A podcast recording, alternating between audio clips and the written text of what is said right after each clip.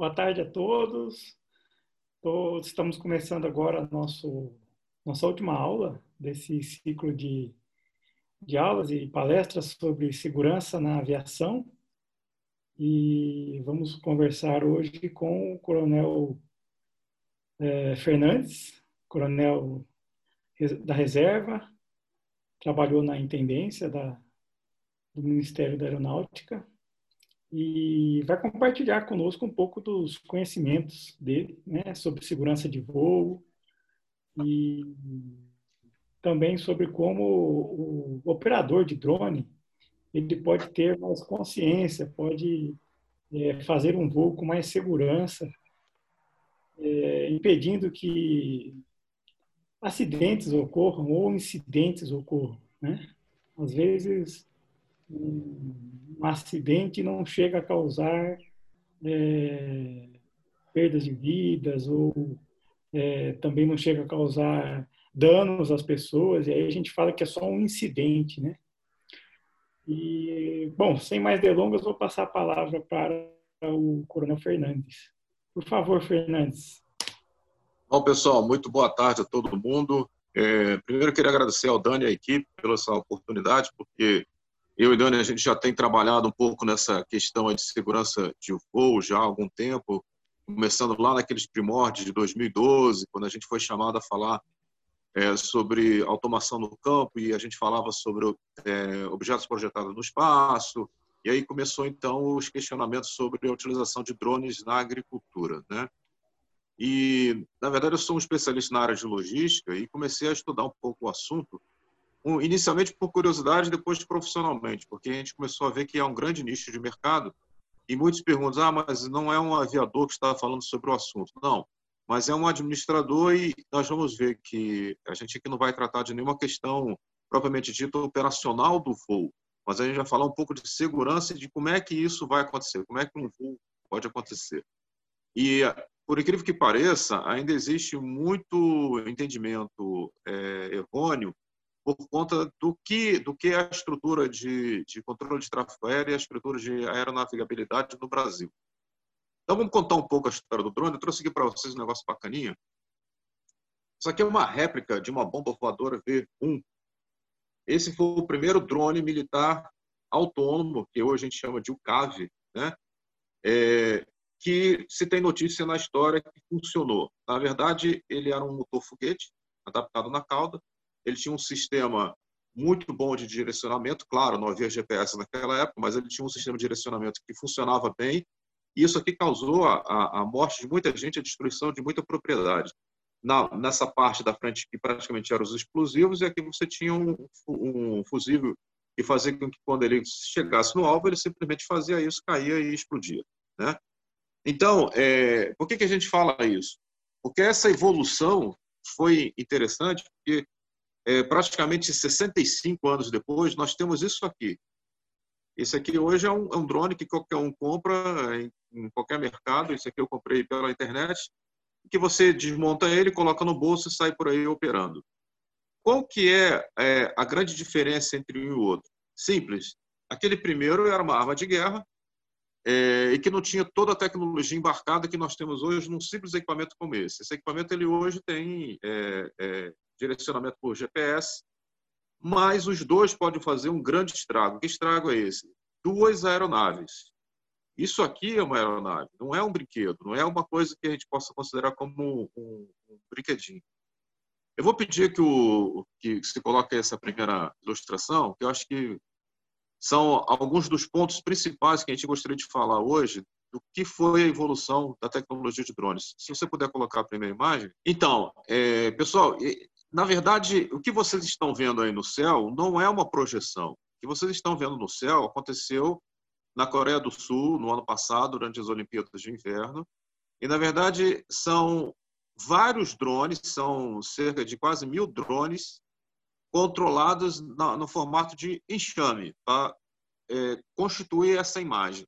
Essa é apenas uma das inúmeras imagens que eles fizeram no céu durante é, a, a, as festividades inaugurais é, dessa, dessa Olimpíada de Inverno, mas que já tinha sido feito também em, em outro momento. isso é importante porque, pela primeira vez, nós estamos aí vendo vários equipamentos sendo controlados por uma única pessoa em terra mediante uma programação pré-definida.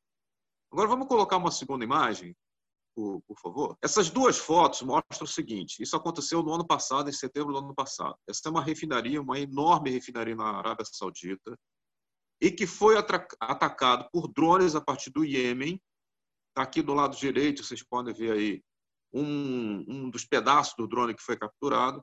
Isso mostra o seguinte: é, a utilização de um equipamento voador de guerra por um país ou por grupos numa guerra totalmente desigual. Você hoje, através da tecnologia de drones, você consegue embarcar explosivos, você consegue embarcar uma série de, de artefatos e você pode chegar com esses artefatos em qualquer lugar que você quiser, desde que não haja uma proteção sobre isso. É, esse ataque provocou um prejuízo de bilhões, eu não estou falando milhões, de bilhões de dólares em, em, um dia, e o custo de um ataque foi, desse foi praticamente irrisório. E depois também descobriu-se que parte dessa, é, dessa tecnologia, desse drone que fez o ataque, não era propriamente do IEM, era fabricado em países que não tem nenhum, quase ou quase nenhum tipo de, de é, vamos dizer assim, tradição aeronáutica, mas que provocou esse tipo de estrago. Agora vamos colocar uma terceira imagem. Essas imagens aí aconteceram no interior de São Paulo. É um drone é, específico para você fazer é, o combate ao mosquito Aedes aegypti, né, que, que causa a, a, a gripe aí, é, que estava na moda, né, e agora não está mais porque foi, foi é, ultrapassada pelo Covid.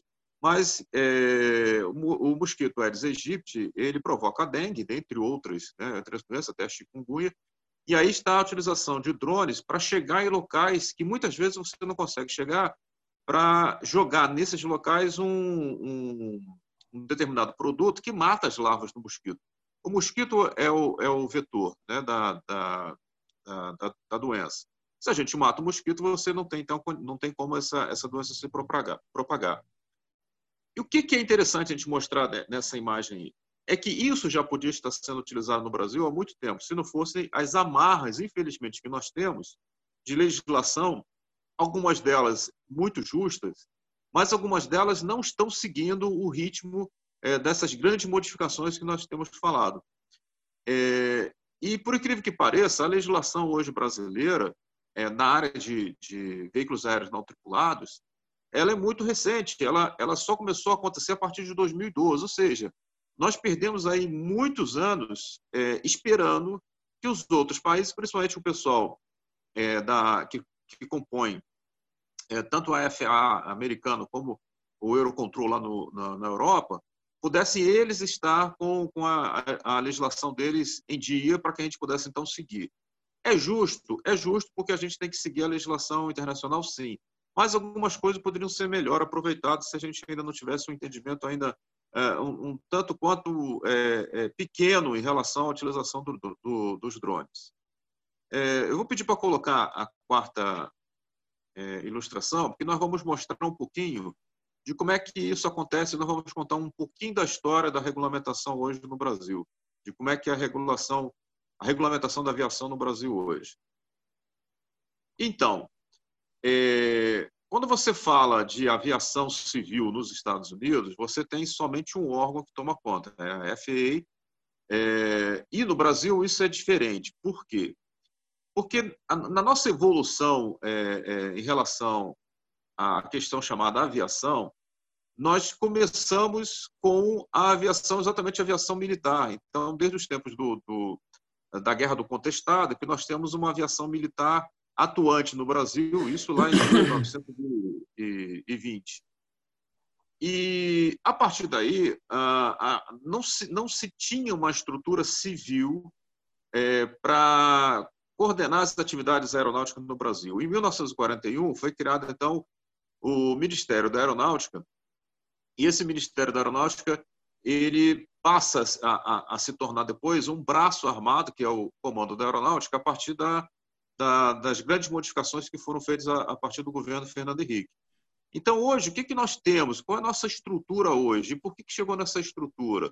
Por que, que hoje você tem que, é, mesmo com aplicação civil, você tem que, ora, seguir regras da Agência Nacional de Aviação Civil, ora, seguir regras via Ministério da, da Defesa, Comando da Aeronáutica? Porque, infelizmente, hoje o espaço aéreo brasileiro ele é controlado por uma organização militar chamada Departamento de Controle do Espaço Aéreo Brasileiro. E por que isso? Porque quando você não tinha recursos suficientes para montar uma malha é, de segurança de voo no Brasil e de controle de tráfego aéreo no Brasil, foram os militares que tomaram a frente disso. É, havia algum, algumas iniciativas que foram consideradas é, é interessantes na época é, de uma empresa, por exemplo, a Paner do Brasil, ela, ela tinha uma malha é, de rádio servindo no norte do país, mas quando a, quando a empresa ela a deixa de existir ou não vamos entrar aqui no, no mérito da, da, questão, mas o, o, o, Ministério da Aeronáutica ela absorve isso. Então, pessoal, o que, que, que existe hoje? Hoje, é, se você vê uma estrutura, por exemplo, de controle de tráfego aéreo de área, é, onde tem os Centros Integrados de Defesa Aérea e Controle de Tráfego Aéreo, o nome é exatamente esse: Centro Integrado de Defesa Aérea e Controle de Tráfego Aéreo. Então, a defesa aérea do Brasil, na verdade, ela vai se alimentar dos recursos que são gerados pela aviação civil. E, ao mesmo tempo, você produz um, um, um serviço de excelente qualidade é, para as aeronaves civis que voam no Brasil, ao mesmo tempo que você está tá conseguindo proteger o país através é, dos, do, dos mesmos, do, do uso dos mesmos sistemas de detecção. Você consegue ter uma visão hoje do que, que é uma aeronave civil fazendo um voo é, comercial e o que é uma aeronave militar ou uma aeronave ilícita fazendo um voo não permitido, ok? Então vamos lá. O que que o, os nossos veículos aéreos não tripulados têm a ver com tudo isso? Ah, no início da nossa conversa, a gente falou, o veículo aéreo não tripulado é uma aeronave. Então, esse é o primeiro ponto. Ah, mas é o meu é pequenininho, tal, o meu é desse tamanho aqui, cabe no bolso.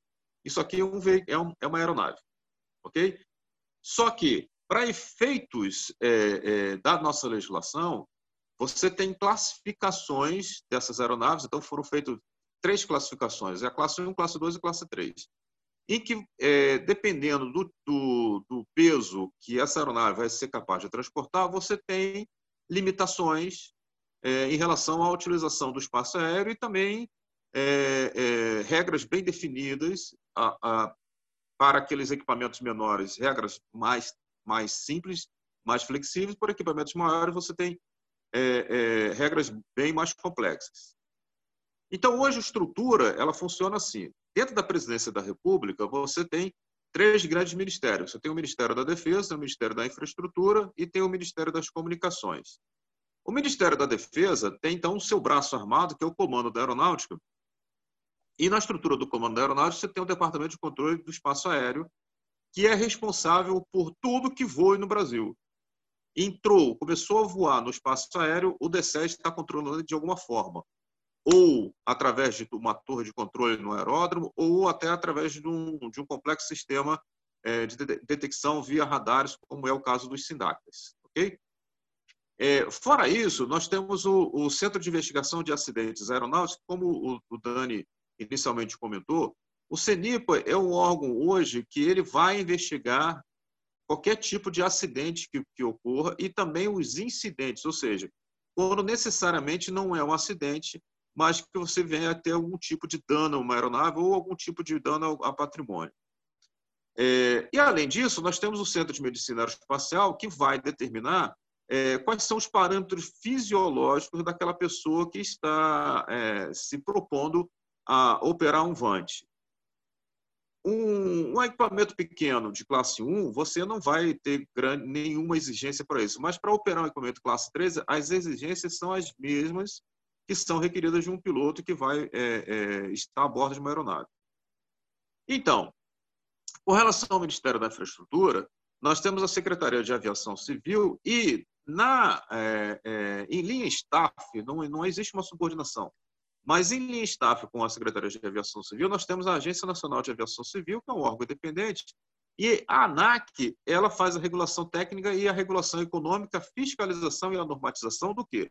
Dos equipamentos que vão voar é, no espaço aéreo brasileiro e é, da, dos aeródromos dos locais de pouso e decolagem. Então, tudo relacionado à aeronavegabilidade é, de um VANT é, está relacionado à Agência Nacional de Aviação Civil. E, além disso, por que, que nós colocamos o Ministério das Comunicações? Porque o Ministério das Comunicações também é, tem a, a, a, ela ligada, não, não é em linha de subordinação, mas é uma ligação, é, que é a Anatel, a Agência Nacional de Telecomunicações, que faz a regulação técnica dos parâmetros de frequências que podem ser utilizadas por esses equipamentos. Por quê? É, o, o, que difere o veículo aéreo não tripulado é exatamente essa capacidade dele de ser controlado à distância, e para isso você tem que se utilizar de telecomunicações, seja em linha divisada, seja futuramente através de um, de um satélite. Ainda não existe aqui aeronaves civis voando no Brasil com enlace de satélites, apenas aeronaves militares é, é, como, como o Vant fazendo esse tipo de coisa. Mas, é, no futuro muito próximo, você vai ter aeronaves voando é, é, no espaço aéreo brasileiro, inclusive com esse enlace de satélite. Eu vou pedir só para tirar a imagem, por favor. Então, é, esse, essa, em grosso modo, esse entendimento ele tem que se tornar fundamental em qualquer um que queira fazer uma operação de aeronaves. Você tem é, pelo menos três órgãos, três órgãos importantes, a Anatel, a, a ANAC o DSEA, regulamentando o voo de qualquer tipo de drone no Brasil. Uma outra coisa que eh, me perguntaram esses dias é: ah, eu queria uma aeronave autônoma eh, em que eu pudesse embarcar um passageiro, eh, por exemplo, em Alphaville, e ele chegar até o centro de São Paulo com total segurança, passando por cima de todo aquele trânsito da cidade de São Paulo. Veja, no mundo inteiro ainda não é permitido que sejam transportados passageiros em, em aeronaves tipo drone.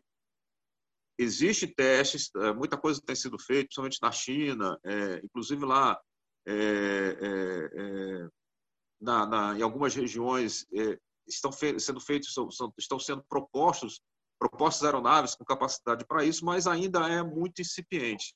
E nós não temos legislação ainda para isso, nem no mundo, nem no Brasil.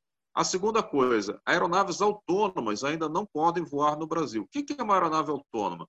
Aeronave autônoma é aquela que você é, poderia inserir uma programação de voo nela e você não teria nenhum operador à distância. A única coisa que você teria é seguinte, ela decola, ou você dá os meios para ela decolar e ela vai é, levar uma carga ou vai levar é, é, ou vai fazer um voo para obter algum tipo de informação, fotografia, qualquer coisa, e voltaria para o local de origem ou local onde você determinar que ela fosse, sem que você precisasse fazer nenhum tipo de, de, de intervenção durante aquele voo.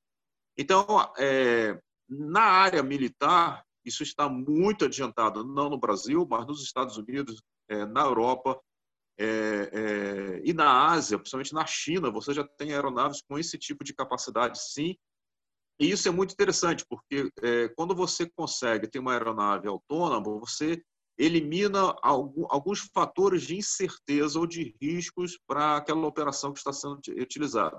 Por exemplo, você manda uma aeronave fazer é, a destruição de uma casa onde supostamente você tem um terrorista, né? Você poderia supor que o piloto, à distância, ele de repente poderia titubear na hora de fazer aquele ataque, ah, porque pode ter uma criança lá, pode ter alguma, é, é, algum dano colateral.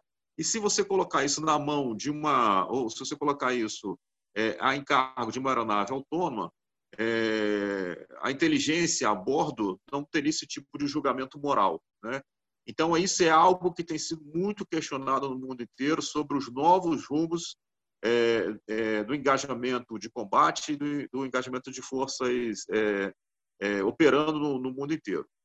Bom, é, a gente falou então é, dessas aeronaves autônomas e aí então respondendo a uma pergunta que me foi colocada, ah, se eu podia ter uma aeronave autônoma no Brasil fazendo esse tipo de coisa.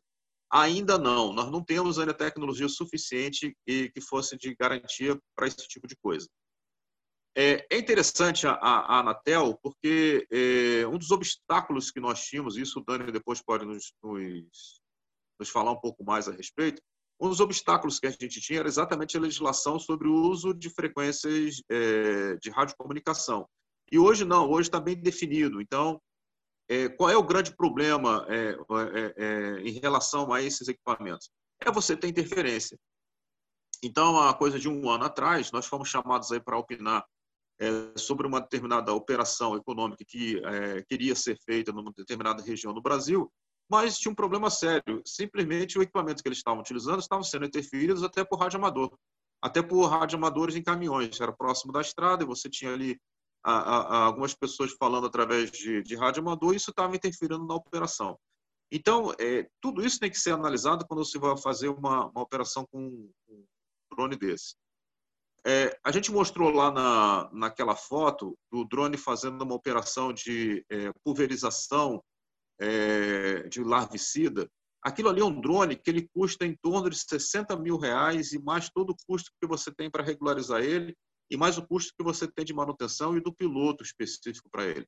Então, assim, você não vai colocar um equipamento nesse custo é, fazer uma operação econômica nesse custo sem que você tenha garantias de que a coisa é, não vá se transformar num acidente que você vai perder a, a, aquele equipamento. Ah, mas tem seguro. Sim, existe o seguro. Demorou muito tempo para que nós tivéssemos seguradoras fazendo seguro para drones aqui no Brasil. Só que é o seguinte: qualquer aeronave, é, qualquer drone operando no Brasil, segurada, que não seguir a legislação, tanto é, da regulamentação da ANAC, em relação ao equipamento e ao operador, ou seja, um operador certificado, um piloto certificado, e se não forem cumpridos é, as determinações para ingresso no espaço aéreo determinados é, é, pelo Departamento de Controle do Espaço Aéreo, o seguro, em caso de acidente, incidente, não paga nada, simplesmente se nega a pagar o prêmio do seguro. E por que, que ela faz isso? Porque é óbvio, você tem regras a serem cumpridas. Se as regras não foram cumpridas, é que alguém assumiu o risco é, de fazer uma operação que podia ter um, um, um desfecho não muito favorável. É, o grande ponto aí que a gente, a gente, tem que falar é que todo, tudo isso se refere à segurança de voo. Nós estamos falando de aeronaves. Uma aeronave como essa aqui, por exemplo, ela pode causar um estrago? Pode. Nós temos aí no, no curso, a gente mostra é, uma aeronavezinha dessa aqui, por exemplo, acertando o olho de uma criança e deixou a criança cega. Ou é, é, é é muito comum hoje você ir numa festa, ah, uma festa de casamento, está lá um drone sobrevoando, ah, o noivo, a noiva, os convidados.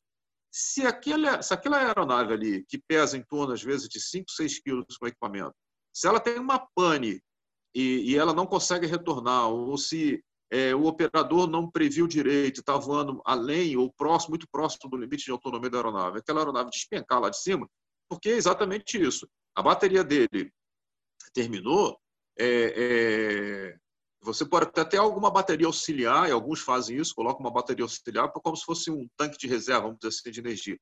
Mas se não tiver isso, ele vai cair, vai chapar alguém lá embaixo.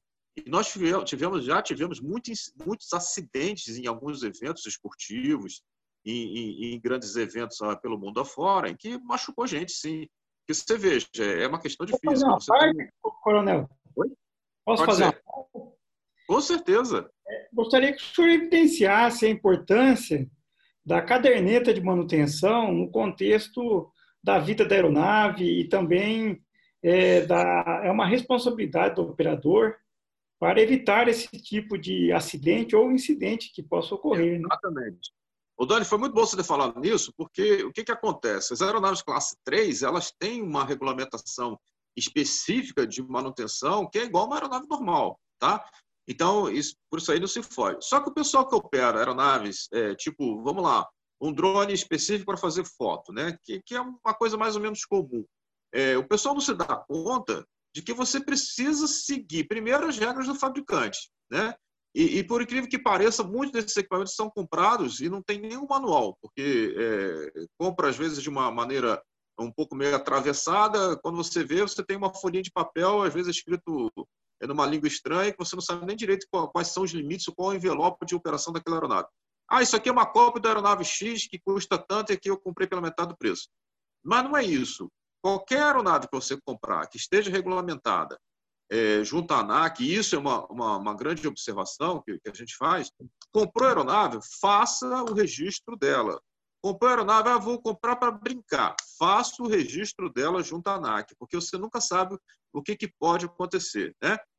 É, é, e a ANAC ela, tá, ela, ela vai checar exatamente se aquela aeronave que você está comprando ela pode ou não voar no Brasil. E, e, uma das coisas que vai ser visto principalmente é o tipo de frequência que ela está utilizando pra, para os controles. Né? E, e em cima é, é, das recomendações do fabricante, e em cima do tipo de operação que você quer fazer, e em cima é, é do tipo de desgaste que aquela, nave vai, vai ter, você tem que ter uma rotina de manutenção da, da aeronave. E normalmente não, isso é ignorado. É, é, ah, pega lá, bota a bateria, bota para voar. Não, não é assim que funciona. Cada voo ele vai ter que ter um registro. Cada voo, ao término dele, você vai pegar, vai anotar quantas horas que você utilizou o equipamento, quantos minutos você utilizou o equipamento, e vai ter que ter o um controle em cima de bateria, tempo de uso de bateria, tempo de uso de hélice. É, é, tudo isso é desgaste. E, e, normalmente isso não é, não é visto. Então, é, é, quando a gente fala de boas práticas né, de voo, isso aí é muito importante. Você ter a caderneta de manutenção em que você vai dizer lá, no, é, para alguns voos, e a gente aqui não vai entrar nesse detalhe, para alguns voos, é de suma importância que exista isso, porque isso é exigido pela ANAC e você vai ter que dar o nome de, do, do operador para quando você fizer o plano de voo daquela, daquela aeronave. Né? Mas é imprescindível que você tenha o histórico. Dia tal, operador tal, é, pegou a aeronave, o voo foi feito em tal local, assim, assim, assim, é, nas coordenadas tais. Porque a gente, a gente pensa, quando fala em drone, é, de um equipamento para você pegar e fotografar é, um campo de futebol, por exemplo. Mas nós temos que pensar, é, principalmente na área da agricultura, em drones que vão voar grandes extensões, que têm grande autonomia de voo, e drones grandes, é, de, de, grande envergadura, é, e, e, levando é, sensores que permitem uma série de, de, de, fotos ou de vídeos que vão te auxiliar muito aí na, na condução da tua cultura, né? É, e por incrível que pareça, é, é, muitas das vezes o operador vai lá, decola com a aeronave, algumas são decoladas via catapulta, decola, faz o voo e não, não, não sabe nem o que aconteceu durante aquele voo, não anota. E às vezes é uma, é uma pane simples. Por exemplo, no, durante o pouso, uma hélice é, se chocou no terreno. Aquela, aquela, aquela hélice ali vai ter que ser retirada, jogada fora, substituída.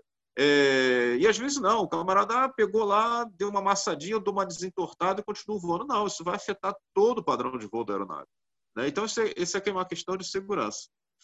É, é, é Dani, uma outra coisa também que o pessoal pergunta muito. Posso fazer uma outra? Ah, sim, pode. É, lembrando que na aviação a manutenção de muitas peças é por hora, né, coronel? Exatamente. Tá Exatamente. Você tem que ter esse tipo de controle. Substituindo, né? É, porque o Dani é, é um negócio interessante, né? Você estando no solo, ah, o teu carro deu pane no solo, você para ele, faz a manutenção, abandona, né? A aeronave você não pode fazer isso. Quando ela estiver voando, você não vai abandonar a aeronave, é, nem, nem, nem vai deixar que ela depane, entendeu? E nós estamos, é como, como a gente disse, é uma questão de patrimônio, é uma questão de, de dinheiro que está sendo investido ali naquele tipo de operação. É, e que muitas vezes o pessoal esquece. Uma segunda coisa é, que a gente tem que sempre falar é, é, é, uma, é uma questão, por exemplo, da privacidade. Né? Isso é uma questão jurídica muito interessante, mas normalmente a gente é, até pega a televisão e vê lá é, Multilink da, da, da TV XYZ, é, estamos agora aqui no centro da cidade filmando, papapá, papapá. Peraí, e o direito do cidadão de não ser filmado? Né? É uma garantia da Constituição. Então, é, existem regras específicas para isso que muitas vezes é ignorado. Você pega e começa a fazer um voo. Ah, mas eu estou no limite de altura de 30 metros, estou voando só 10 metros e papapá, papapá. Mas não é por aí. Você, a princípio, teria que ter autorização daquelas pessoas que estão ali né? Uhum. para que, se acontecer alguma coisa, é, é, é, não seja depois imputada a responsabilidade a você. Vamos lá, nosso exemplo de novo da festa de casamento sendo filmado, com drone jogando pétalas de rosa sobre os noivos, né? Etc. e tal. É, quem disse que eu estou ali participando daquele, daquele evento e autorizei que alguém me filmasse ou que utilizasse essa filmagem para algum tipo de coisa? Ou que lá na frente viesse a dar algum problema ou essa aeronave caísse sobre a minha cabeça, né? É, é, a gente tem visto na praia, muitas das vezes o pessoal lá fazendo voos em cima é, da praia para mostrar como a praia é linda tal. Alguns têm consciência. Uma vez eu estava na praia e vi, o rapaz fez isso. Ele estava sobrevivendo sobre o mar e falou: Não, eu, eu nunca vou em cima das pessoas de jeito nenhum. E eu falei: Está muito correto em relação a isso. Porque se tem algum tipo de problema, você vai ser processado. E aí aquele drone que você comprou ali por 3 mil reais vai te dar uma dor de cabeça que vai lhe custar 3 mil reais por hora de advogado, né? É, é... Quem dera que fosse tudo isso, né? Mas é, é, é, é e sem contar a, perturbação, a, a, grande encrenca, né? É, de, um, de um problema. Imagine você na praia fazendo um voo, tirando fotografia, dá uma pane no teu drone, então vem uma, uma, um vento inesperado, e esse drone vem e chapa em cima de uma criança é, e machuca a criança toda. Nossa, processo na certa. E você vai, além da correria que vai ser para atender essa criança, um adulto ou qualquer pessoa, vai ser um processo na certa e, e, vai te arrancar muito dinheiro e vai te dar muita dor de cabeça. Sem contar o, o prejuízo para quem lá sofreu o acidente, né? E quando a gente fala de campo, Perdão. imagine agora alguém operando um drone no campo e de repente esse drone é, é, entra numa atitude estranha, e isso aí acontece. Lembrar que a aviação você tem três dimensões, você não tem só duas, né? Ele entra numa atitude estranha porque de repente teve uma condição meteorológica diversa, você não previu isso, porque é previsto que você faça uma, uma leitura antes de voar em determinadas condições, você ter acesso às condições meteorológicas, é, vento, temperatura, direção do vento, velocidade do vento. E aí você faz um, um voo, perde o controle e acerta um tanque de combustível, meu irmão. E isso é, entra numa explosão. Então você imagine o, né, o tipo de, de, de, de estrago. É, é, foi interessante que chegou-se a cogitar, logo no começo daquela explosão que aconteceu no porto lá do, do Líbano, chegou-se a cogitar um ataque de, ataque de drones. Porque o ano passado nós tivemos um ataque desse bem evidente, ali é uma zona de conflito que todo mundo sabe. Né? Então, é, é, é, era possível? É sim, é possível. É, coisa também de dois anos atrás, nós tivemos um determinado presidente de um país sul-americano e supostamente foi atacado por três drones. Né? Uhum. É fácil acontecer isso? É muito fácil acontecer isso. Você hoje é, pega aí um, um, explosivo C4, coloca no drone, você decola, decola, ele e joga em cima de quem você quiser. Né? É, ele não precisa nem ser C4, pode ser um outro explosivo qualquer, com, com um fusível de detonação, pode ser até uma granada, poxa. Você, uma granada aí com um tempo de retardo de 10 segundos, você decola o drone e joga em cima de quem você quer, da onde você estiver. Então, é muito complicado e é preciso que o pessoal tenha consciência em relação a isso. Professor Fernandes. Diga. É, meu nome é o Denilson, tá? sou de Brasília. É, eu tenho até um, um ocorrido com um amigo que ele trabalha com eventos e ele tinha um drone é, que ele usava realmente para fazer as filmagens dos eventos e só que não era registrado. E ele foi fazer um voo de um evento que foi acontecer numa área que é restrita, porque aqui em Brasília tem várias é, as embaixadas, né? E ele foi fazer um, um voo próximo a uma embaixada. É, eu não vou lembrar qual é a das embaixadas. É, e, e, o drone dele foi abatido, porque uhum. realmente não tinha é, é, nenhuma, nenhuma autorização para ele fazer aquele voo lá próximo. Né?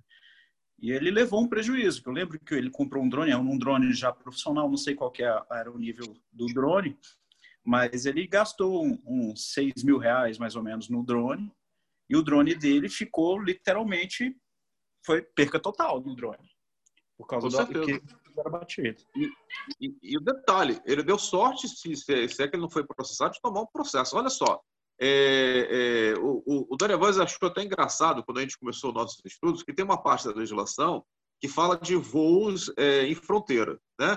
Então, foi muito bacana isso aí que você falou agora, essa experiência que você nos trouxe, porque, veja bem, é, área de embaixada é considerado limite de país. Né?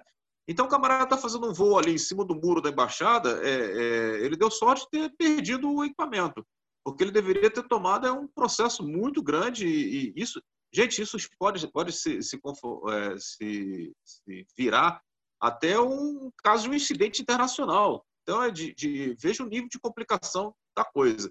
Imagine se o cara tenta fazer um voo sobre a embaixada dos Estados Unidos. Primeiro que eles têm equipamento antidrone lá. A gente sabe disso pelas antenas que tem ali em volta. Né?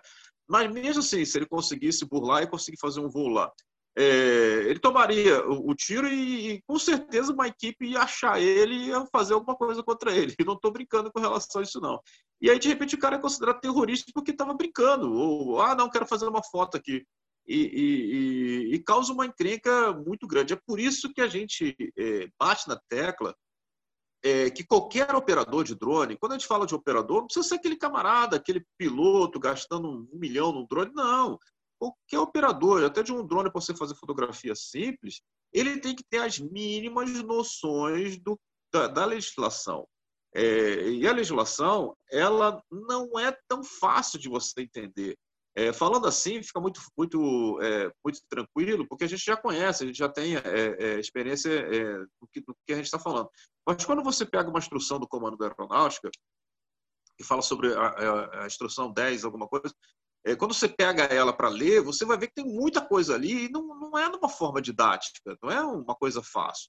É por isso que, que a gente recomenda qualquer operador faça um curso mínimo de operação em que exista uma carga é, é, nesse curso que fale sobre a, a, a legislação.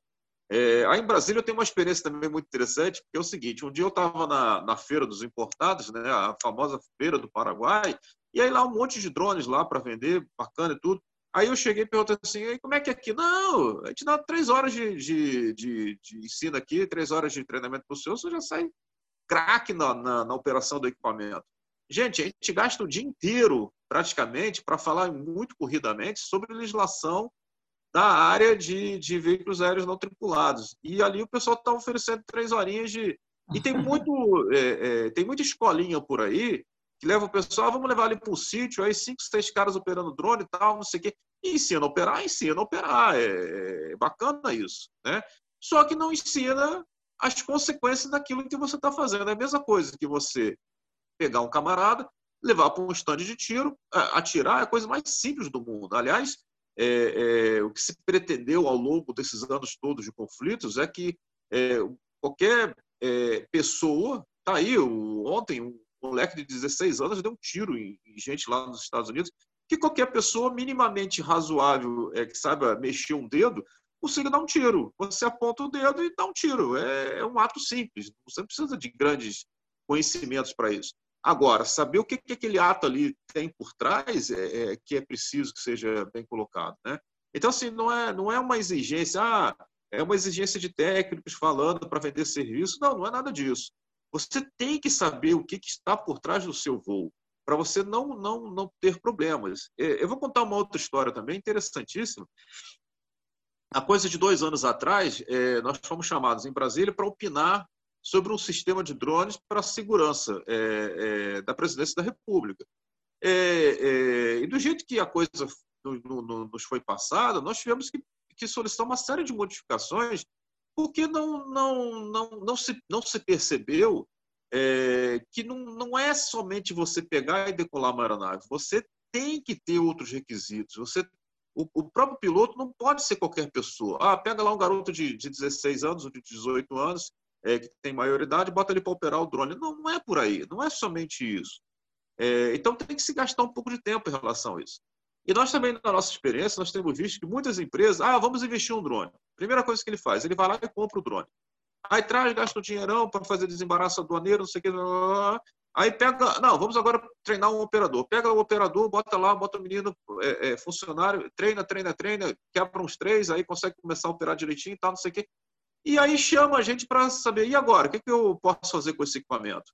Porque ele às vezes pensava é, que podia realizar uma determinada operação, mas que a lei não permite. Né? E até o Doni me, me, me questionou um pouco antes aí da, dessa fala sobre essa questão de levar é, larvicida e, e, e utilizar é, é, pesticida para ser, para ser é, dispersado por, por drones. Na área rural, hoje isso aí está tranquilo. Mas na área urbana ainda não existe uma legislação, a legislação ainda não dá é, é, ainda não dá subsídio, não dá ainda um, uma para legal para que você faça isso. E por que isso? É simples. Você, ah, tem uma área ali, é o cemitério XYZ. É, tá cheio de foco de mosquito lá, porque o pessoal bota garrafa, bota é, vaso de planta, não sei o quê. Vamos fazer uma grande dispersão de larvicida lá em cima. Beleza. Só que esqueceu que aquele cemitério está do lado, por exemplo, de um conjunto habitacional, está do lado de, de, uma grande área é, é, populacional. E aí, é, é, qual é a garantia de que aquele produto que você vai estar tá utilizando ali não venha com o vento e seja é, jogado em cima daquelas casas, daquele conjunto habitacional? E dali a uma semana tem gente lá aparecendo no hospital, e às vezes não é nem, não é nem essa contaminação, mas vai dizer o quê? Ah, foi a contaminação causada pelo voo do drone, assim, assim, assim, assim. Então, assim, primeira coisa, quer fazer um voo legal? Primeiro, equipamento que seja legalizado. Junto aonde? Junto à ANAC. Essa é a primeira coisa. Tem que ter aquele, a, a, aquela etiqueta de identificação simples, aquela etiqueta de identificação vai permitir o rastreamento, vai dizer que você está, está correto, que você está de acordo com a legislação. Desculpa, pessoal. E depois, Dependendo do tipo de aeronave, você tem que ter um operador que seja cadastrado que seja regulamentado para que ele faça aquele tipo de voo.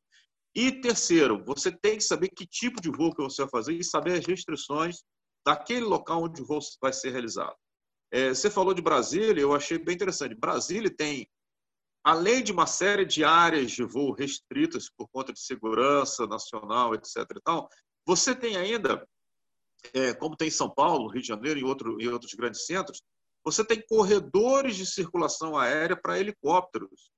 É, e são helicópteros, por exemplo, de defesa, é, de, de, segurança, é, helicópteros, por exemplo, que vão levar pessoas com, é, acidentes, algum tipo de coisa. Então, você imagine um helicóptero do, do Corpo de Bombeiros, poxa, levando um paciente vítima de um acidente de trânsito, é, tentando chegar no hospital, e está lá o camarada com um drone voando e acerta o drone e cai o helicóptero. e Enfim, uma tragédia, né?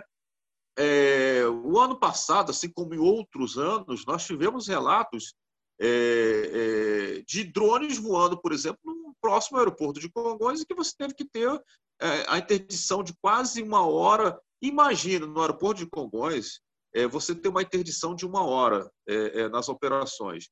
É um caos. É, o, o aeroporto mais, um dos aeroportos mais movimentados, se não o mais movimentado do Brasil, é, ele não opera de madrugada, porque tem uma série de legislações sobre isso, desde quando era, é, é, é quando era aluno, fazia estágio é, lá na torre, na torre de controle de Congonhas, ainda na época dos famosos eletrosauros, que era o nome carinhoso que a gente chamava os Electra, né?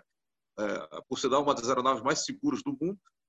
E naquela época, a gente já tinha uma série de problemas. Volte e meia, você tinha entrada de, de, frequência de rádio pirata, você tinha uma interferência no controle do solo é, de uma, uma rádio famosa aí lá de São Paulo, você tinha cachorro na pista, você tinha urubu voando, é, e, ou seja, era um monte de problema que a gente já tinha ali naquela época. Imagine hoje ainda mais um problema que é o tal do drone, né? Assim como lá no Rio de Janeiro, na época aí, você tem os tais famosos balões, né? O pessoal ainda não, não incorporou. Pô, um balão voando, gente, é lindo, é lindo de se ver, você ver um lançamento de balão. Só que é crime, né? Você não pode ter esse tipo de coisa. E o que é pior, recentemente nós tivemos balão é, caindo próximo ali dentro da área do aeroporto de, de, de, é, é, de Guarulhos. Guarulhos? Não, desculpa. Foi, foi no Rio de Janeiro, no, no, é, no aeroporto de. É, Galeão? Galeão. E o pessoal ainda foi lá peitar a segurança, trocar o tiro. Pô, caramba, pelo amor de Deus. É, é, algo que a gente não pode imaginar. Então, é, é, o que, que a gente fala? Segurança é fundamental. E, e para que haja uma evolução da legislação sobre drones no Brasil, sobre veículos aeronáuticos tripulados no Brasil, é preciso, primeiro, que as regras existentes sejam cumpridas, para que a gente possa começar a pleitear é, é, alguma é, melhoria, por exemplo, é, do espaço que pode ser voado, é, tirar algumas restrições, é, melhorar, inclusive, a questão da tecnologia referente às aeronaves. É, só para vocês terem uma ideia, hoje, na, na, na regulamentação do de, Departamento de Controle do Espaço Aéreo, e que segue a Organização de Aviação Civil Internacional, já existe a previsão de aeronaves não tripuladas dividirem o espaço aéreo, inclusive é, pousando é, em aeródromos públicos. Então, é, é, já existe previsão de você estar tá lá no aeroporto é, é, Santos Dumont, por exemplo, de repente está pousando um drone lá e ser recolhido com alguma coisa, com material, algum equipamento, ou sendo utilizado para algum tipo de, de, de recolhimento de informação. Então, já existe a previsão hoje é, inclusive no Rio de Janeiro, na área ali, é onde ali perto de Macaé, onde tem muito voo de helicóptero que vai para o offshore ali da Petrobras e de outras empresas que exploram gás e, e petróleo ali na, na, nossa plataforma, já existe, em caráter experimental, drones semi-autônomos voando em espaço aéreo condicionado. Então, assim, é, futuramente, quando eu falo futuramente, é coisa de, de dois, três anos daqui para frente, nós vamos ter sim aeronaves fazendo o compartilhamento é, do, do, do, dos mesmos meios aéreos de uma aeronave comercial normal. Né? É, é, talvez a gente ainda não tenha isso no Brasil, porque não, não temos ainda é, condições de você ter um barateamento dos custos de aeronaves de maior porte aqui no Brasil é, restrições de importação, etc. E tal. Mas, é, é, num tempo muito curto, isso vai cair. E, e é preciso hoje que, a, que, que, já que nós estamos com muitas restrições e com muitas restrições de voo, etc. E tal, é que isso seja incorporado. É que, que, essa, que essas, é, essas, essa legislação nossa hoje ela tem que estar incorporada já com, pelos operadores para que a gente possa, no futuro, é, melhorar isso, começar a trabalhar isso melhor. Posso fazer uma pergunta, Coronel? Com certeza. O futuro já chegou, né? Que já é uma realidade, né? E é questão de tempo essas, opera, essas novas é, aeronaves aí não tripuladas é, estarem em operação no Brasil, questão de quem sabe, alguns anos, né, ou até menos, né, que tudo hoje está muito dinâmico. É, o que o senhor recomenda como as principais medidas de prevenção de acidentes, de prevenção de incidentes que o operador do drone deve tomar? A gente já falou um pouco sobre a caderneta de manutenção, sobre a consciência de que aquela aeronave ela precisa é, de um cuidado constante em relação principalmente aos itens é, mais críticos, né? no caso a bateria, a hélice, como o senhor mencionou. Agora, tem outros cuidados também, né? o senhor falou também rapidamente da questão dos cuidados é, em relação à meteorologia, né? Mas o que o senhor pode mais é, nos passar de dicas sobre é, como que o operador pode se preparar inclusive para esse ambiente aí, né, de, de no futuro ele está sendo responsável por uma é, aeronave que vai, aeronave não tripulada que vai estar compartilhando espaço com aeronaves tripuladas. Então eu, eu, eu acabei não não falando aqui e, e eu não trouxe aqui porque poderia parecer que a gente estava fazendo uma propaganda de graça, né? Mas eu e o Dani Evans, nós escrevemos um livro sobre é, a utilização profissional de veículos aéreos não tripulados. Esse, esse é, livro está à disposição, talvez depois é, é, seria possível até quando esse vídeo for colocado aí é, nas redes sociais, a gente colocar um link para a compra do, do, livro. Porque no livro a gente consegue falar muito mais coisas, a gente consegue é, descer alguns detalhes que são muito interessantes.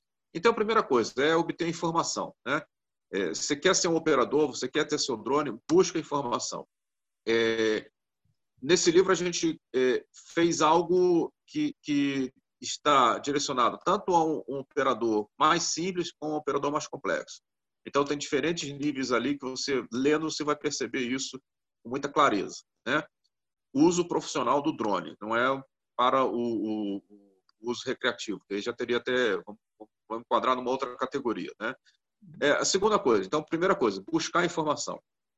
A segunda coisa é você saber que não é um brinquedo, é uma aeronave. Então, você tem que ter os cuidados que são recomendados para aquela aeronave, sim. É como se fosse um carro que você tem em casa. Tem que ter a manutenção, tem que ter a caderneta de manutenção e você tem que eh, buscar a sua qualificação como piloto. Então, a aeronave não tem um piloto a bordo, mas tem um piloto do outro lado, atrás de, um, de, uma estação de trabalho. E essa estação de trabalho também, a gente não falou sobre isso, ela também tem que estar devidamente regulamentada e autorizada pela Anatel, e ela tem que ser corretamente é, operada.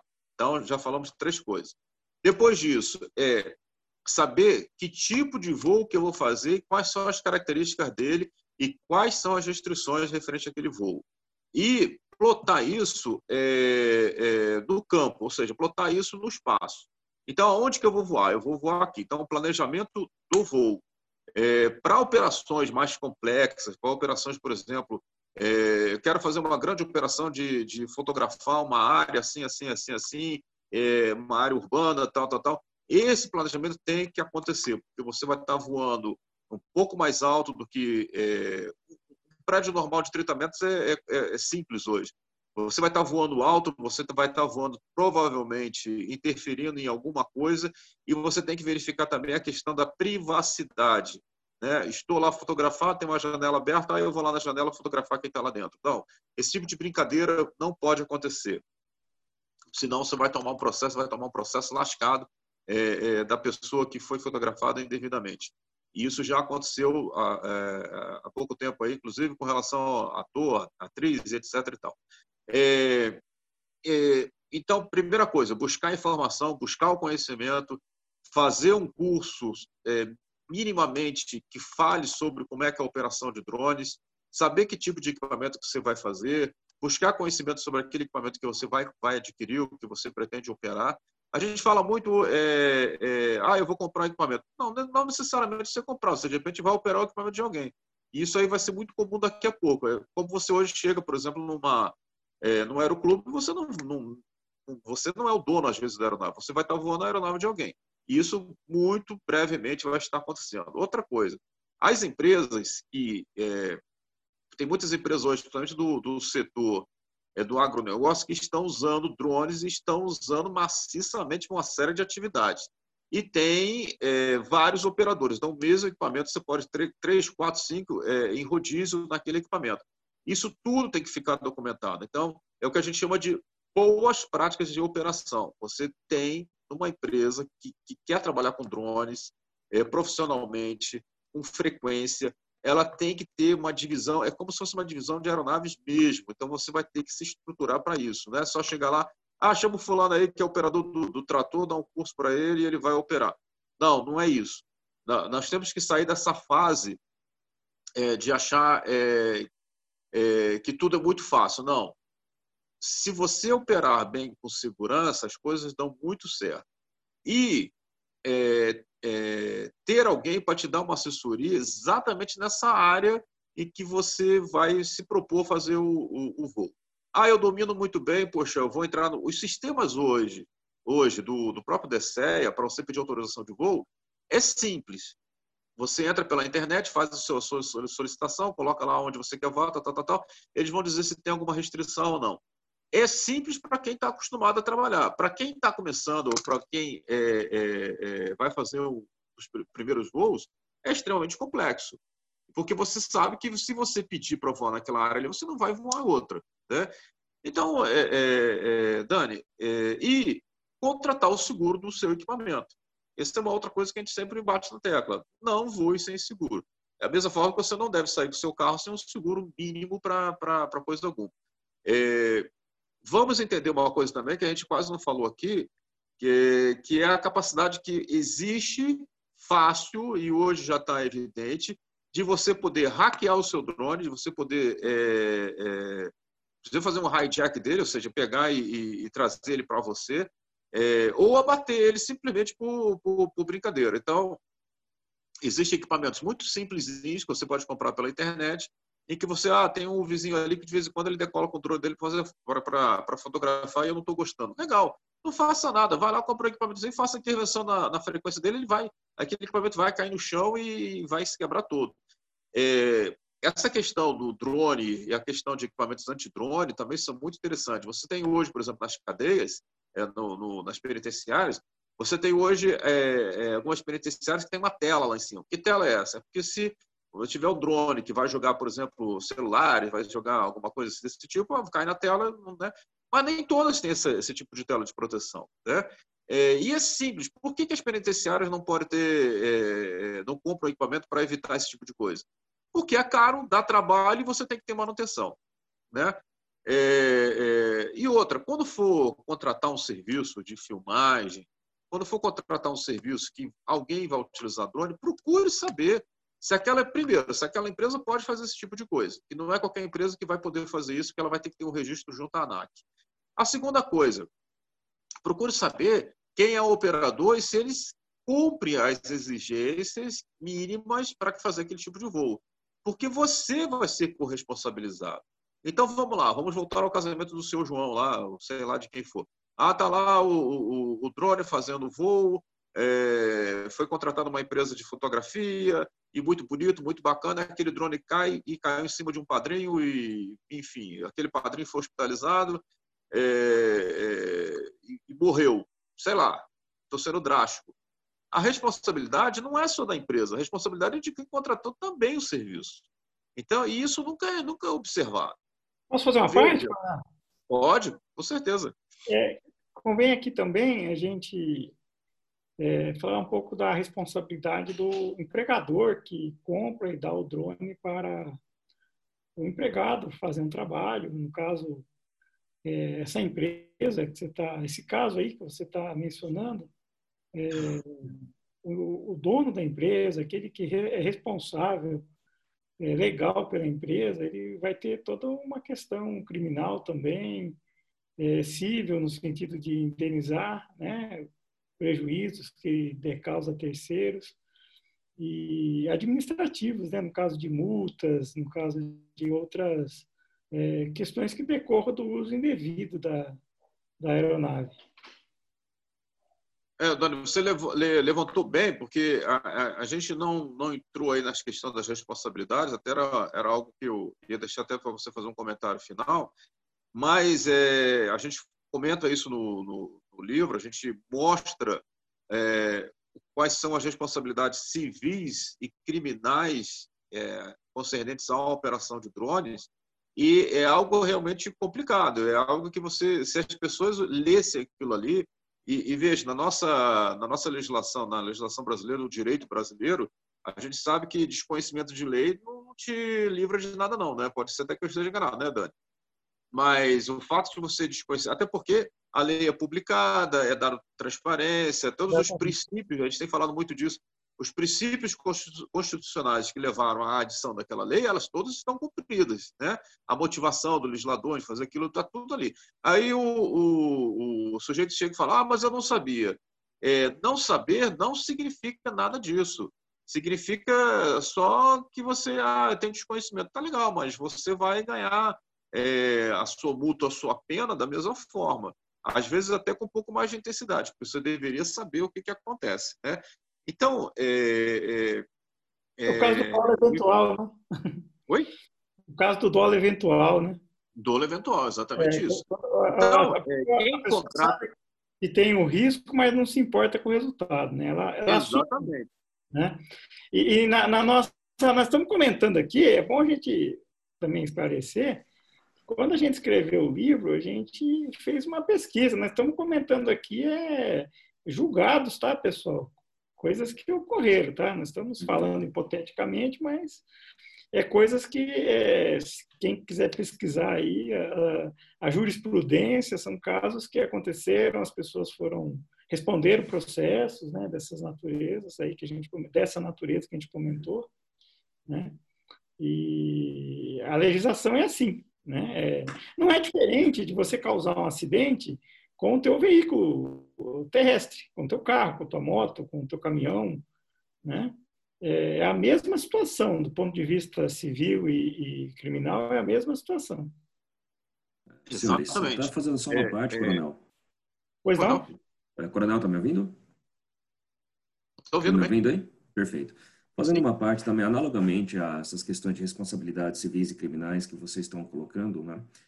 Uh, quando nós falamos de responsabilidade não só né, é, do operador do drone, mas quando a gente fala também das OPEAs, né, ou seja, das pessoas responsáveis pelas OPEAs, é, tendo alguma OPEA que não seja devidamente é, regularizada tá, e que possa vir a causar ou que venha a causar algum tipo de acidente, seja com drone, seja com vante, ou seja com aeronave, né, ou seja, as penalizações seriam na, na, na, mesma seriam iguais, independente do tipo de aeronave que ela possa vir a prejudicar no plano de voo, caso tenha uma OPEA não é, regulamentada.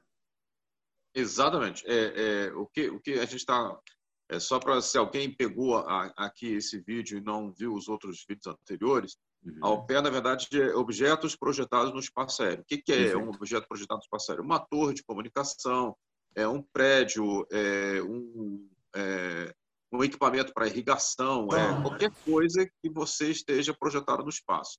Existe uma, é, a legislação, ela é muito restrita desse tipo de coisa, é, de, de, equipamentos ao redor de aeródromos, aeródromos. Por quê? Porque ele vai, de uma forma ou de outra, interferir na operação aérea que está sendo realizada naquele aeródromo. O que é uma operação aérea? Um pouso, uma decolagem, um sobrevoo, coisas desse tipo. Né? Então, é, é, muitas das vezes acontece de você ter, primeiro, é, pistas de pouso, que não é ao pé, mas já que a gente está tocando no assunto, você às vezes tem pistas de pouso na fazenda. Ah, vou aqui minha fazenda, né? É, eu tenho dinheiro, tenho um aviãozinho, ou de vez em quando meus, meus amigos vêm aqui, eu vou fazer uma pista de pouso aqui. E não regulariza isso em lugar nenhum. Já começa por aí. É, outra coisa, pistas irregulares é, sendo utilizadas pelo pessoal da, do agronegócio né, para fazer aviação é, para fazer algum tipo de voo ligado para o agronegócio, e que ah, eu, é, decolou de uma pista que não existe em lugar nenhum, mas vai lá e coloca, ah, decorei da Fazenda Santa Bárbara, ou Santa Terezinha, ou sei lá o quê, porque é, né, né, né, nessa fazenda tem uma pista que é regulamentada. E o camarada bota que decolou de lá. Isso é crime. Né? E depois, se der algum problema, é, é, é a encrenca é séria. É, objetos projetados no espaço. A gente já, no, nos nossos estudos aí, é, a gente já viu é, determinadas torres de comunicações que são é, é, colocadas, somente em área urbana. Né? Nós, nós, temos muitos aeródromos. O que, que aconteceu no Brasil? Você tinha no Brasil pistas de pouso e decolagem da década de 30, e ali não tinha nada em volta. Hoje você tem toda a construção. O, o, o aeroporto de Congonhas é um exemplo típico disso. Né? O aeroporto de, de Santos Dumont você tem ali é, o, o, mar, né? mas você tem ali hoje a Ponte Rio-Niterói, caramba. É, hoje você teria uma série de restrições para fazer aquela ponte ali. Né? Quem já voou. É, é, eu, eu, vou dar uma, uma, uma, coisa bem bacana aí para pensar. É, quem um dia tiver a oportunidade belíssima de estar numa aeronave fazendo um pouso no Santos Dumont e, e a aeronave for, tiver que fazer uma, é, tiver que abortar a, a decolagem, é, aliás, tiver que abortar o pouso é, e for, for, entrar no tráfego novamente, vai ver uma coisa muito linda, que é a Ponte de Niterói, Pão de Açúcar, aquela coisa toda. Mas aquilo ali é perigo na certa, entendeu? E é, por quê? Porque na época que se construiu o, o aeroporto Santos Dumont, aquilo ali era para operação de aeronaves que pousavam na água. Né? No, no Galeão foi a mesma coisa. Só que o Galeão hoje está numa área maior, você tem mais, né? É, mas, por incrível que pareça, uma outra coisa que a gente sempre fala é, é, durante muitos anos você tinha ali o, o, o lixão de gramacho que ficava na proa da, de uma das pistas do aeroporto de Galeão, cheio de urubu, cheio de bicho lá. E graças ao bom Deus, Deus é brasileiro, a gente nunca teve nenhum tipo de problema grave em relação a isso. Né? É, o aeroporto de Congonhas é um exemplo típico. Né? Você por incrível que pareça, você chega a dar medo, você como passageiro vê a proximidade dos prédios. Mas tudo é feito com muita segurança, feito com, com, com muito bacana. Mas nós já tivemos acidentes graves ali no aeroporto de Congonhas, é, relacionados a aeronaves que todo mundo sabe disso. O último foi com, aquele, com aquela aeronave da, da antiga TAM, né? É, e você tem ainda em São Paulo, você tem aí o, o Campo de Marte, é, que volte e meia você tem problemas ali com, com operações de pouso e decolagem. E, na minha humilde opinião, o campo de marcha deveria ter sido eh, colocado somente para operação de helicópteros há muitos anos. Né? Mas, é, é, por um motivo ou por outro, continuam as operações de, área de, aeronave de asa fixa ali, mas é porque não tem área de escape, você não tem uma série de, de coisas. Eu não vou aqui, não sou especialista no assunto, mas você percebe com, com muita clareza que ali não é o local ideal para você fazer esse tipo de, de, de, operação com aeronaves hoje de grande performance, como, é, como a volta e meia acontece. Um risco grande ali, tanto para as pessoas, risco de perda de patrimônio e risco da, da, das aeronaves de quem está ali é, é, a bordo. Né? E da mesma forma, é, uma vez uma determinada empresa pediu aí para o Dona Evans, a gente foi fazer um estudo a respeito, é, é, sobre operação de, de, sobre construção de torres, Mas o que a gente percebeu era o seguinte, que o problema do, do, do local não era somente você colocar ali a torre. É, o problema é que a, pia, a, tal pista de pouso ela terminava num tanque de combustível gigantesco, então é, onde o pessoal armazenava álcool.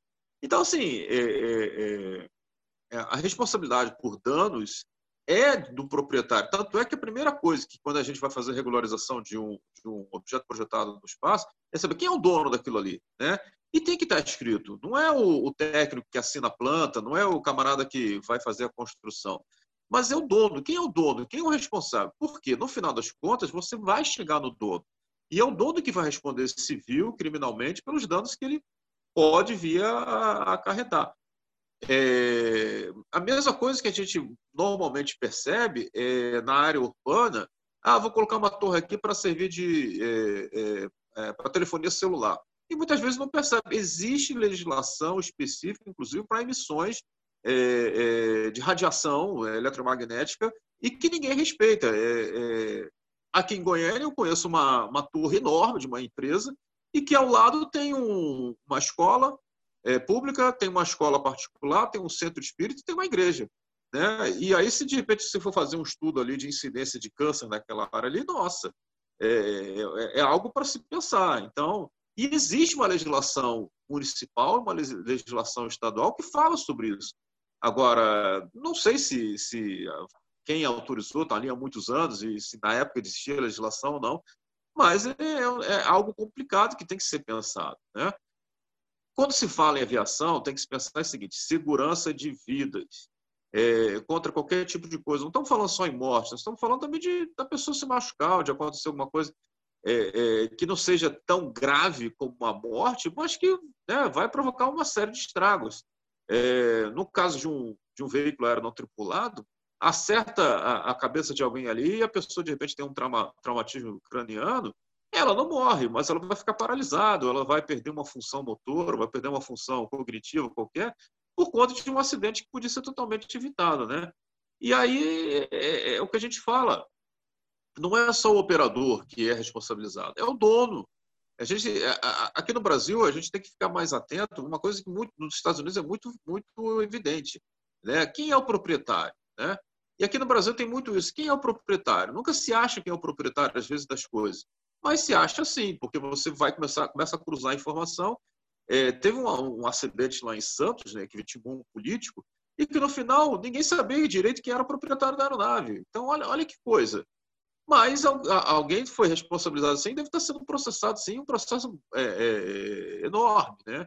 Tanto em custos financeiros como em custos morais também, né? É, afinal de contas, você você lhe causou a morte de uma pessoa expoente, né? Mas que não seja expoente, que seja né, um cidadão comum, vou chamar de cidadão comum, é, mas a responsabilidade tem que existir. E, como a gente fala, desconhecimento da legislação não, não tira você de ser alcançado pela, pela lei, não, muito pelo contrário em alguns momentos até agrava, né, Dani? Sim, no caso de, de aeronave, o, o, proprietário do avião é que vai responder. Ah, mas é uma pessoa jurídica, o proprietário da empresa, né? Ou é, quem configure como dirigente, né?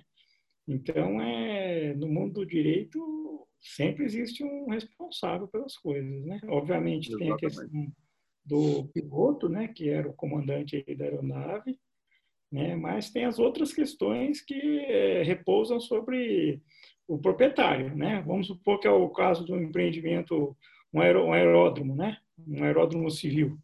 Né? O proprietário daquele, daquele prédio onde está instalado o aeródromo, né? daquele terreno, daquela fazenda, enfim.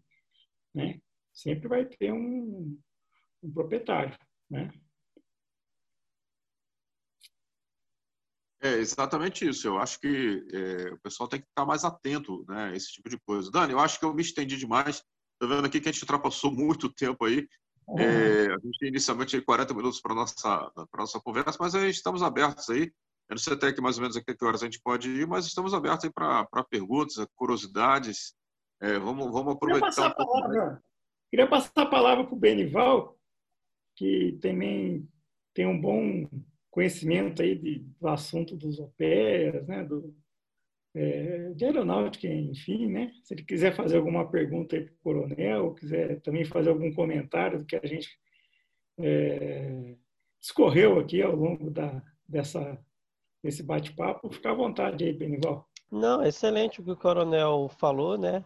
É, muitos alertas, é, às vezes que passa despercebido ao nosso redor, né? Exemplo, ele falou lá do drone, quanto à embaixada, né, que é considerado um território, né, de, de outra nação, era uma coisa que, por mais que eu tenha vivência, eu nunca tinha me colocado, né, tipo assim, instalado, né. Então, assim como eu, né, outros participantes também, né, têm dúvidas. É, ele falou por último aí, lance de aeronaves, né, de, de segurança, de quem é o dono. Até o, o Coronel Jefferson, eu acho que tá, deve estar tá enrolado, alguma, alguma coisa investigação, né? Que eu chamei ele nada. Tem uma investigação que ele está fazendo de uma aeronave que caiu em Guarapari, que a aeronave estava no nome de uma empresa que, segundo ela, já tinha vendido, né? Mas não tinham passado ainda, feito a transferência, né? E os donos era quem morreu. E aí? Fica com quem esse BO? né? Caiu em cima lá de uma, de uma empresa de construção a empresa teve que acionar o seguro, né, para ser ressarcido e depois o seguro vai correr atrás de alguém da aeronave para se refazer. Quanto à legislação também, né, a gente está mudando aí, vai ficar um pouquinho mais fácil, mas também um pouquinho mais complicado. E a tendência é melhorar para todos. Uhum. Mais segurança, Dorival? As regras de segurança estão mais. Não, são mais detalhes, é, mais detalhes que eles vão pedir, né? Uhum. Exemplo que o coronel falou, é, para o drone estar tá sobrevoando, que ele tem um seguro, o drone. Mas será que aqueles OPEC que está ali, perto de uma pista, eles estão legalizados junto à aeronáutica? E se o drone bater ali, será que o sinistro vai cobrir o seguro do drone? Uhum. E a responsabilidade é pode ser do detentor do, do, da OPEA, do dono da OPEA, e ela, ele pode ser responsabilizado tanto civil quanto criminalmente? Também, depende de como vai se construir né, a situação. Ele, tipo, exemplo, é, o coronel tem uma pista na fazenda dele. Então, na hora dele legalizar a pista, ele não informou os obstáculos ali, ou seja, ele, fez, ele omitiu né, na hora de fazer a, o cadastramento ou a renovação do aeródromo. Então pode ser imputado também, né, a responsabilidade é, tanto ao, ele por ser dono do OPE da, da localidade, né? Perfeito. E, e, civilmente responder por isso. Excelente. Correto. Obrigado, Benival. Obrigado pela participação aí. Dani? Edgar, quer fazer algum comentário? Que da minha parte eu estou satisfeito. Eu acredito que a gente é, abordou temas importantes aí com vistas à prevenção de acidentes, também é, é, conscientização, eu diria que a palavra palavra-chave, conscientização do operador do, do drone, conscientização que trata-se de uma aeronave, né? E não é um brinquedo, né? Então, é. passando a palavra aí para você, Edgar, para as considerações finais, o Coronel Fernandes, quiser fazer alguma última consideração. Não, perfeito. É, Não só. Eu queria colocar uma, uma, curiosidade aí para o pessoal. É, a gente começou aí na nossa, na nossa fala mostrando lá é, você com a capacidade de vários pequenos drones é, fazer uma operação coordenada, né? é, para um espetáculo no céu. Né? Depois nós mostramos também é, um, algo que foi um marco, é, e a gente chegou a escrever um texto sobre isso, eu e o Dani escreveu um texto sobre isso, publicamos um artigo, é, porque é, é, pela primeira vez naquela história lá do ataque nas refinarias lá de, da Arábia Saudita, nós tivemos aí a capacidade de, com recursos muito, muito baratos, né? É, equipamentos muito baratos, de provocar um dano considerável, uma grande instalação. É, seria essa, essa aí é, é a imagem é, é, dos Jogos Olímpicos de Inverno que aconteceram no passado, uma coisa incrível, muito bonito isso aí. É, pena que aqui a gente não pode passar um filme, mas tem um filme promocional É, quem quiser aí depois pode procurar no YouTube, bem bacana como é que eles fizeram isso. Tem toda a operação, é um filme bem longo, é, mais ou menos aí de uns cinco minutos, mas que vale a pena. É, e nessa segunda imagem aí, isso aí foi real, pessoal. Isso não, não, é uma invenção. Então, coisas que a gente via em, em filmes, aí, inteligência artificial, sobre aeronaves é, é, remotamente pilotadas, aeronaves é, é, com, com, inteligência artificial e, e, e, grande capacidade de autonomia, isso aí é verdade, isso já não é futuro, isso já está é, na mão. É, e essa operação, esse ataque aí foi feito por, é, por forças não regulares. O que a gente chama de forças não regulares? Guerrilheiros, né? Que hoje, que você com, com, com pouco dinheiro, você consegue comprar uma aeronave é, não tripulada e você causa um grande estrago. É só você saber exatamente como é, fazer isso e, e, saber aonde você quer fazer o tipo de estrago. E, por incrível que pareça, é, isso revelou uma outra coisa essa refinaria aí, como muitas instalações industriais, industria, é, instalações portuárias, instalações de fornecimento de energia, é, é, é principalmente onde tem, por exemplo, grandes campos de transformação de energia elétrica, não estão preparados para esse tipo de coisa. E isso é uma realidade. Assim como a gente não estava preparado para uma grande pandemia, apesar de que a gente já teve a, a pandemia de 1918 aí da, da gripe espanhola, é, a, ninguém achava que 100 anos depois a gente ia ter algo parecido. E, na verdade, foi bem parecido. Hoje, claro, a gente tem muito mais estrutura, e mesmo com toda essa estrutura, é, a gente percebeu o seguinte: é, é, o que tem evitado o maior contágio das pessoas e maior número de pessoas é, sendo atingidos pelo, pelo coronavírus exatamente o isolamento social, coisa que foi, foi estabelecido lá em 1918. Né?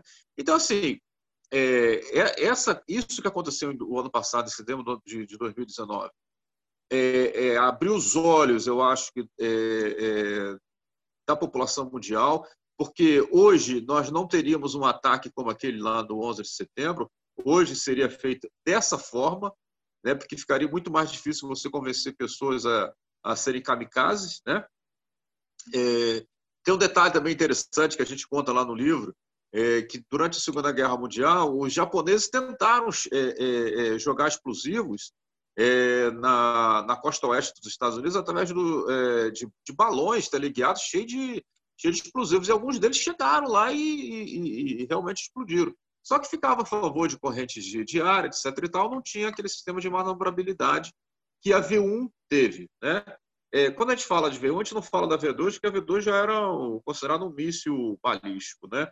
Mas a V1 era algo... É, e, e, o interessante é que, é, é, só falando de novo sobre a, sobre a aeronave, a V1 tinha um, um determinado tipo de motor foguete aqui é, atrás, é, chamado Scramjet, que ainda é uma tecnologia violenta, uma tecnologia muito bacana, muito interessante, e que tem sido utilizado aí por, por aeronaves mais modernas, é, principalmente aeronaves militares. Então, assim, o que a gente tem comentado é que o futuro já chegou, é o que o Dona, o já, já falou. E aquilo que a gente vê em filmes está acontecendo, não é mais uma, uma suposição. Né? É, e o que a gente vai fazer dessa tecnologia para o bem ou para o mal só depende da gente. Né? É, você veja, esse tipo de operação que está sendo mostrado agora aí na, na ilustração, é, isso foi alguns testes que foram realizados lá no, no, no interior de São Paulo, é, se não me engano, em Araçatuba. É, e hoje você podia estar usando essa tecnologia para fazer esse tipo de coisa. Combate ao mosquito da dengue é, é, jogando larvicida em áreas que você não chega. Imagina, isso aí é um trem, é um, é um, é um, é um equipamento é, que faz parte de um trem, é, um, é uma, como é que se diz? Não é locomotivo, é um vagão, né?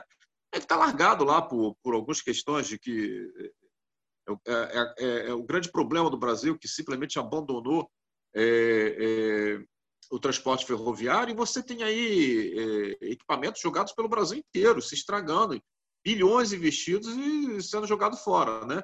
E tá aí um grande um, um vagão como esse aberto acumulando água é para você criar milhões de mosquitos, né?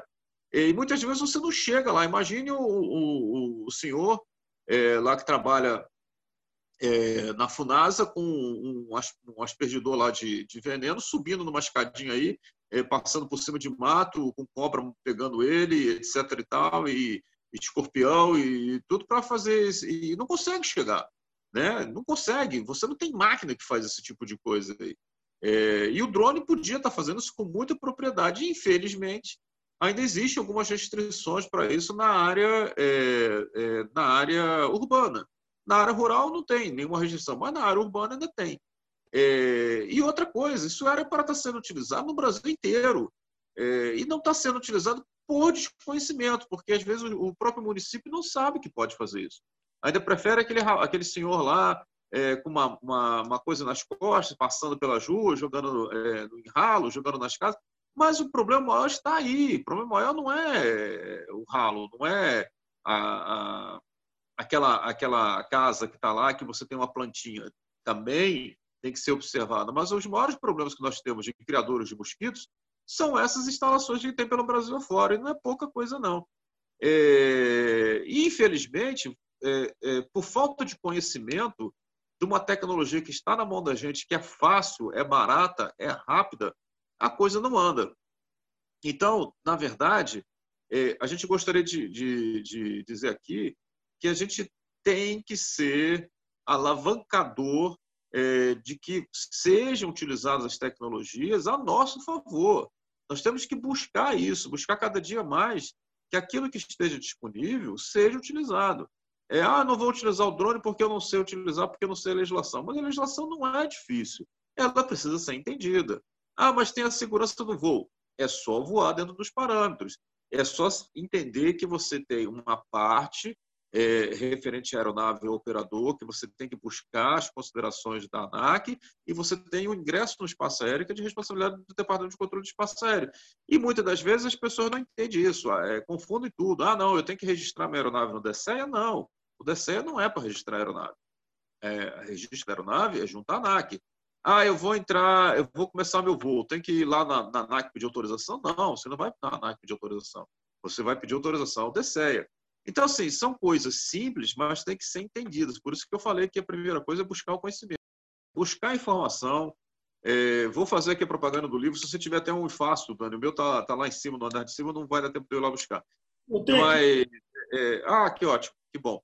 É, porque, na verdade, esse livro foi, foi inclusive lançado ano passado numa, numa feira é, é, da indústria lá de Anápolis, com o apoio é, é, do Comitê de Defesa é, da FIEG aqui de Goiás. É um negócio muito interessante. É, nós tivemos todo, todo o apoio. E quando a gente falou assim, ó, podemos utilizar a feira para fazer o lançamento do livro, na, na hora o pessoal aprovou.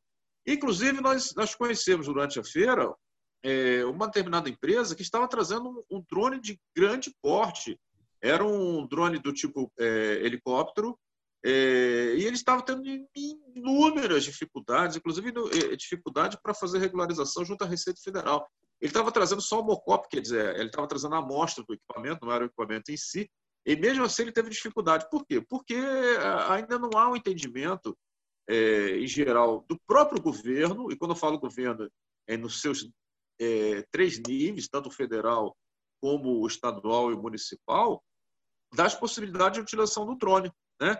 É, eu vejo hoje é, é, guarda municipal, por exemplo. Ah, aqui em Goiânia tem a guarda municipal, para lá na, na, na, na praça, aí levantam lá o mastro com uma câmera lá em cima. Não precisava de nada disso. Ele só podia, podia, ele podia estar simplesmente usando o drone para fazer o voo e observar o que está acontecendo. Era muito mais fácil, é, desde que ele tenha o conhecimento para isso, desde que ele faça o voo no local seguro, desde, é claro, ele cumpra as regras de segurança de voo. Né? É, outra coisa, quem é, lê o livro vai descobrir que tem muita coisa que não exige grande, não exige grande, é, não há grandes restrições para um voo mais simples, né? Só existem algumas regras que têm que ser definidas: distanciamento em relação ao obstáculo, distanciamento em relação a pessoas, e principalmente não operar drone em área é, de circulação de aeronaves de pouso para operação de pouso e decolagem, nem de aeronaves de, de asa fixa, nem helicópteros. Então, essas coisas são simples, não existe nada de, de, grandes complexidades em relação a isso, mas tem que ser observadas. É o que a gente fala. Primeira coisa, buscar o conhecimento. A segunda coisa é, é ter um nível de instrução adequado para aquele tipo de operação que você quer fazer. É, e, em cima disso, a, a, a, nós temos aí um mercado no Brasil é, estimado em mais de 10 bilhões de reais só na área de aeronaves é, é, não tripuladas, e que ainda é muito pouco preenchido. Ontem eu recebi a notícia de que um fabricante nacional é, desenvolveu, é claro, é uma aeronave importada, mas eles conseguiram é, nacionalizar é, para uso na área de defesa e de segurança. Muito bacana, muito legal. Está aí o livro, eu recomendo a leitura, recomendo comprar o livro, vale a pena. a gente está sendo muito didático em relação ao assunto e a gente tem aí os nossos contatos para, se alguém quiser esclarecer alguma dúvida. É, inclusive, é, é, tem uma parte aí de legislação é, que vale a pena ser, ser, ser lido, ser entendido, e a gente fala um pouco do, da história de utilização de drones. Então, é, é, bom saber isso, porque muitas, muitas pessoas acham que saiu de, do nada. Não, não, não, é. É uma evolução de algo que vem lá de, de praticamente desde quando, é, é, desde quando foi, foi inventado o avião, né? é, lá pelo Santos Dumont pelos irmãos Wright. Né? Vamos falar sério. É, o pessoal fala muito, ah, mas é, é, o Santos Dumont foi pioneiro. O Santos Dumont foi pioneiro, só que ele não registrou a patente da aeronave e ele não, não, não disponibilizou depois que essa tecnologia fosse para frente.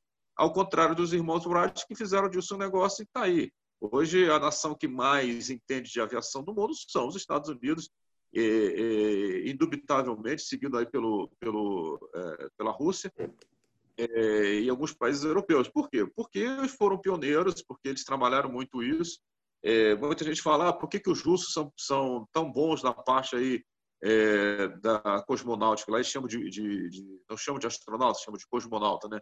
Por quê? Porque eles vêm de muitos anos investindo nisso e é o, o, feijão com arroz. Eles têm trabalhado isso e hoje, inevitavelmente, eles estão na dianteira de qualquer coisa.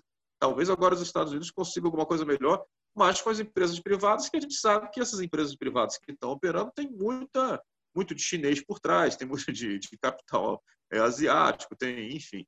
Então, é, é, é, eu gostaria de agradecer a oportunidade que a gente teve de levantar essa bandeira é, de utilização das aeronaves é, é, não tripuladas, é o nome técnico dela, que a gente chama de drone, né? Ou de zangão, por causa do barulho que faz, que parece uma abelha. É, não importa o nome, o importa é que é, isso é uma realidade, isso é uma coisa boa e que a gente tem que explorar, mas explorar com segurança. É que nem a questão da eletricidade, né? A eletricidade pode dar um choque e matar alguém? Pode, mas né, é, é, devido ao tempo que a gente já usa e devido aos cuidados que todo mundo é, é tem, a gente consegue ter uma relativa segurança. Né? É a mesma coisa com, relação às aeronaves não tripuladas. É, cada dia mais o preço está caindo, cada dia mais a gente tem mais possibilidades de, de, de estar utilizando. É, e, e, e, vamos lá, vamos utilizar isso para tudo, vamos utilizar isso para entretenimento, vamos utilizar isso para segurança é, eu acho incrível é, é, como as polícias não utilizam uma ferramenta tão importante como essa. Deveria ser utilizada maciçamente, mas não, não usam. E a gente fica, às vezes, imaginando por quê. Né? É, o custo, por exemplo, de, de operação de um helicóptero para obter informações é altíssimo. Né? Custo de manutenção de combustível, de piloto, de hora de voo, etc. E tal. Quando você podia estar fazendo isso com um drone robusto, né? Um drone, não estou falando de dronezinho pequeno, estou falando de um drone como a Força Aérea tem é, e como a polícia, a, a própria é, é, é Polícia Federal começou o processo de compra e abandonou. Eu, os drones hoje foram doados, entre aspas, né, foram é, passados à administração da Força Aérea Brasileira porque eles não deram conta de, de, de, de continuar o processo. E eu, eu acho assim um absurdo isso, porque gastaram milhões no, no, no processo Inicialmente, eles previam até comprar 12 aeronaves, compraram quatro, passaram para a Força Aérea. Um, eles quase destruíram, tratorando a aeronave no solo. Quer dizer, é, é, é algo que a gente fica pensando assim, poxa, tem que parar para pensar, gente, porque é, dinheiro público é algo que tem que ser usado com responsabilidade de planejamento, né? E, e, a tecnologia do drone é algo que pode ser usado muito para é, para fins de segurança, para fins de saúde, para diversas finalidades, e, e, e, simplesmente não usado por desconhecimento. Então, essa aqui é a bandeira que a gente levanta e eu espero que, que a gente tenha dado uma boa contribuição, tá bom? Excelente, Coronel Fernandes, excelente. É, queria passar a palavra agora para o Edgar, para nosso tempo agora está bem estourado mesmo, mas acho que foi muito produtivo. Agradeço muito as orientações, é, essa sua visão aí como profissional da área, profissional que tem larga experiência, que, que viu muita coisa, né? trabalhou em vários departamentos aí da aeronáutica, né? É, passando a palavra para o Edgar agora, fazer as considerações finais. Pessoal, é, não tenho nada a acrescentar, só agradecer a participação do Coronel Fernandes, de todos os participantes, do Benival, né? É, e a minha consideração é, o mais importante de tudo isso foi a questão de conscientização, né? Que não é uma brincadeira, existem leis, existem normas a serem seguidas, né? E se existem leis e normas, é porque nós estamos pensando em segurança, né? ou seja, as leis e normas foram voltadas para segurança das pessoas. E se existem leis e normas, têm que ser cumpridas. E o coronel deixou muito claro isso, né, para todos nós, né, que por mais que, entre aspas, possa parecer um brinquedinho qualquer, mas esse brinquedinho pode acarretar é, o mau uso desse, entre aspas, brinquedinho pode acarretar problemas bastante sérios, né? E responsabilidades civis e criminais aí bastante severas também. Então, é, essa conscientização foi bastante importante, foi feita de uma maneira muito clara e objetiva. E segue aqui meu agradecimento, Coronel. Muito obrigado pela participação. Ah, eu que agradeço. Dani? Obrigado a todos, pessoal. Obrigado a todos e a gente vai encaminhar aí o, o é, reconhecimento aí, o diploma para quem participou, né? E vou, vou, depois a gente vai se comunicar, né? A Julie vai mandar os e-mails, né? Para os participantes. Hoje é o encerramento. Gostaria de agradecer mais uma vez a participação de todos. Uma boa tarde para vocês. E agradecer também né, a participação do Coronel Jefferson, também que participou antes, da Natasha, também que participou antes, do Rogério também, foram os outros Exato. palestrantes. Né? Agradecer a, a, contribuição de cada um de nós, de cada um que participou para essa, né, para esse conjunto aí de workshops que foram feitos.